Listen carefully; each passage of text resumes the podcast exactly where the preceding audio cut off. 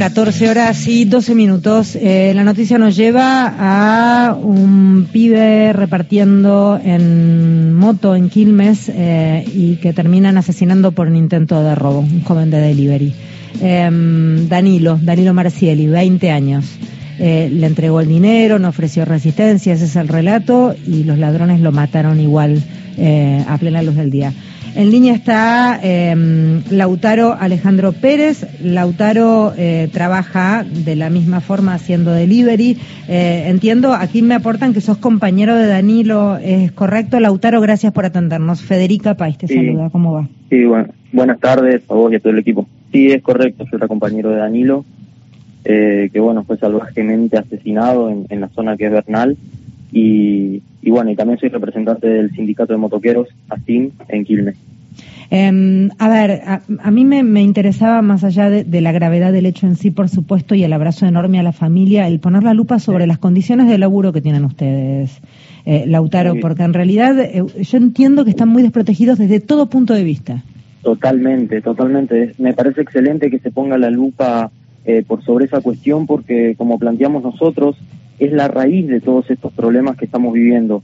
La raíz de la inseguridad que estamos viviendo, del miedo con el cual salimos a trabajar, es la precarización laboral a la que estamos sometidos, que es salvaje el, el, trabajo que hacemos para terminar dejando la vida en la calle, como le pasó a nuestro compañero Danilo. Imagínate, un compañero que venía, que hace muy poco, además se dedicaba a la actividad, hacía un mes y medio, un mes y medio, dos meses más o menos, muy poco, que venía del interior, que venía a, querer progresar, que encima arrancó con la bici, después pudo juntar para comprarse la, moto y lo terminan asesinando en situaciones laborales completamente eh, escandalosas, ¿no? Así que, que sí, esa es la situación que estamos atravesando los trabajadores del reparto. Eh, a ver, Lautaro, en primer punto, eh, entiendo que además son blancos móviles fáciles porque se presupone que tienen efectivo encima y la moto se la afanan de una manera recontra fácil, casi como si fuera una bicicleta. Totalmente, es como lo relatás, es como lo relatás.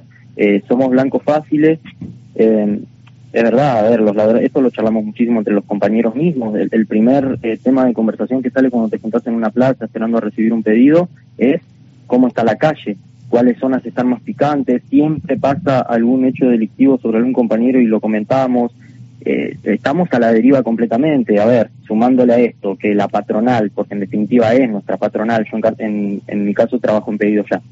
Pedido ya es mi patronal y no me reconoce así, eh, es un cóctel demoledor, digamos. Bueno, claro, porque vos no tenés esa patronal que debiera protegerte, aunque sea desde los derechos ganados de un, laburante, de un sindicato.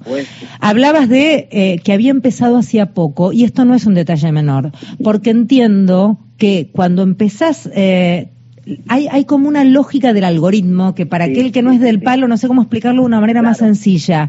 Eh, ayúdame a explicarlo, Lautaro, para que el que no entiende nada entienda cómo se organizan los pedidos para los pibes que están esperando hacer el pedido.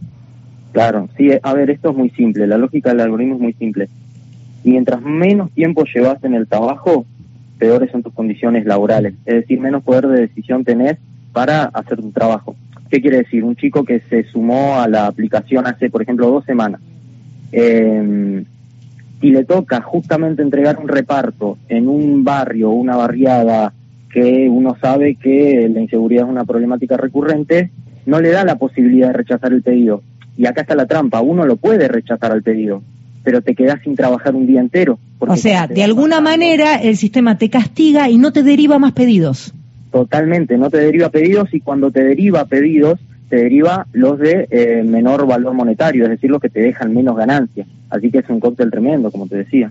Eh, aquel que lleva más tiempo trabajando y que de repente para el sistema rinde más porque no para de pedalear o no para de andar en moto ocho horas o labura los días que hay una tormenta que es un delirio, recibe de alguna manera ese premio.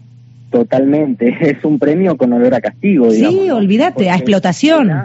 Totalmente, no tener, eh, a ver, te imposibilita, por ejemplo, de estudiar. Yo en mi caso no puedo progresar en el, algoritmo, en el algoritmo con facilidad porque estudio, estudio en la Universidad de Quilmes. Así que hay, lo comentaba eh, con un colega tuyo en una radio que me llamaron eh, hoy a la mañana, que hay meses que hago 25 mil pesos, que hago 25 mil pesos trabajando, pero ¿por qué? Por estas lógicas nefastas del algoritmo, porque claro, no puedo elegir entre mi escuela y entre el trabajo tengo que ir negociando entre las dos. Y vos abrís la máquina, digamos, abrís la aplicación y le avisás a la aplicación que vos estás disponible y no te llega ningún pedido.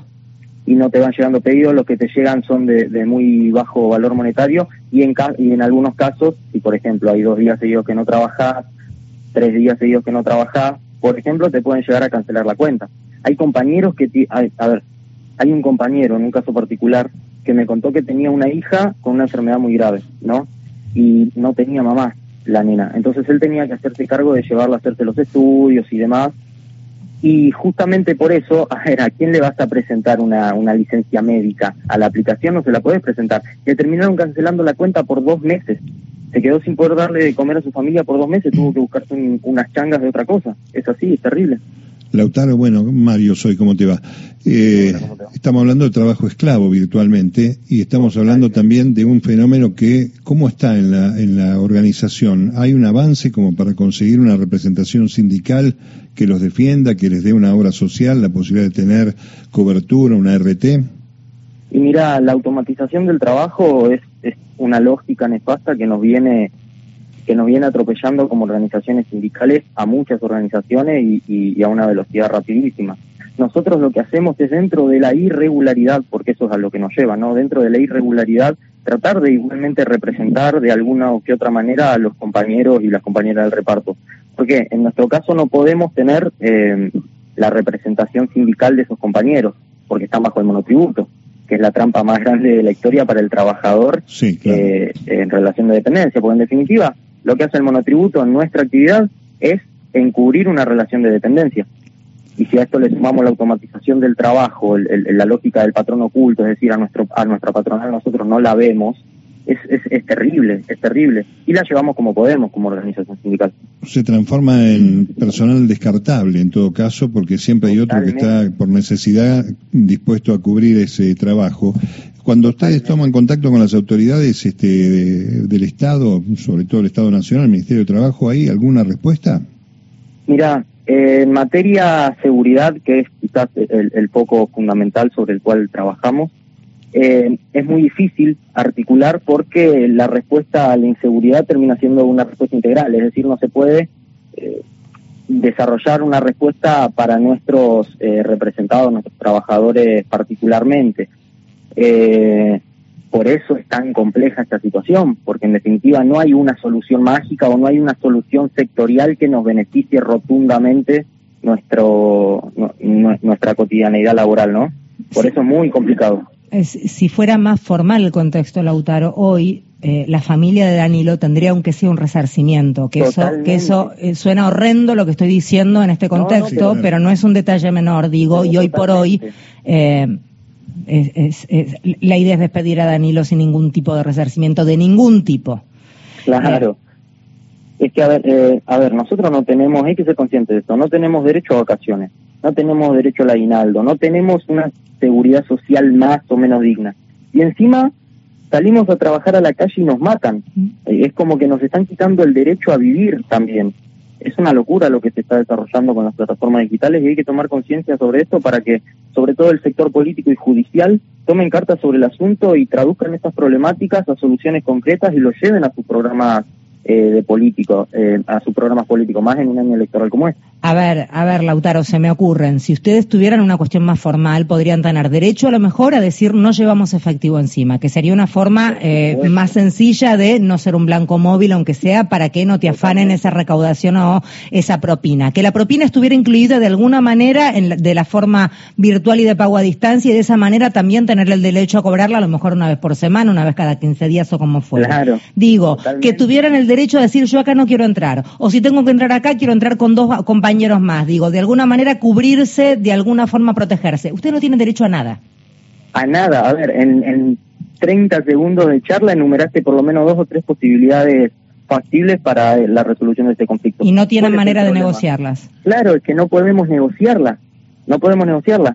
Entonces, si la, si la patronal no se reconoce como patronal y dice que somos colaboradores, en definitiva un, un colaborador colabora y comparte, pero las muertes están de nuestro lado, ningún patrón ni ningún CEO de pedido ya ni ninguna de las plataformas puso un muerto. Entonces es muy compleja la situación y lo único que nos queda es eh, desarrollar nuestro nuestro pedido y, nuestra protesta de esa forma.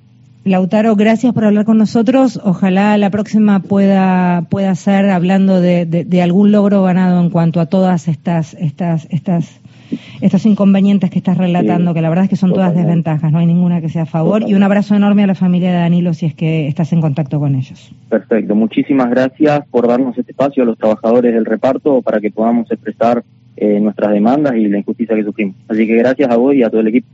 Lautaro Alejandro Pérez es quien estaba hablando, compañero de Danilo, representante sindical de los eh, motoqueros repartidores.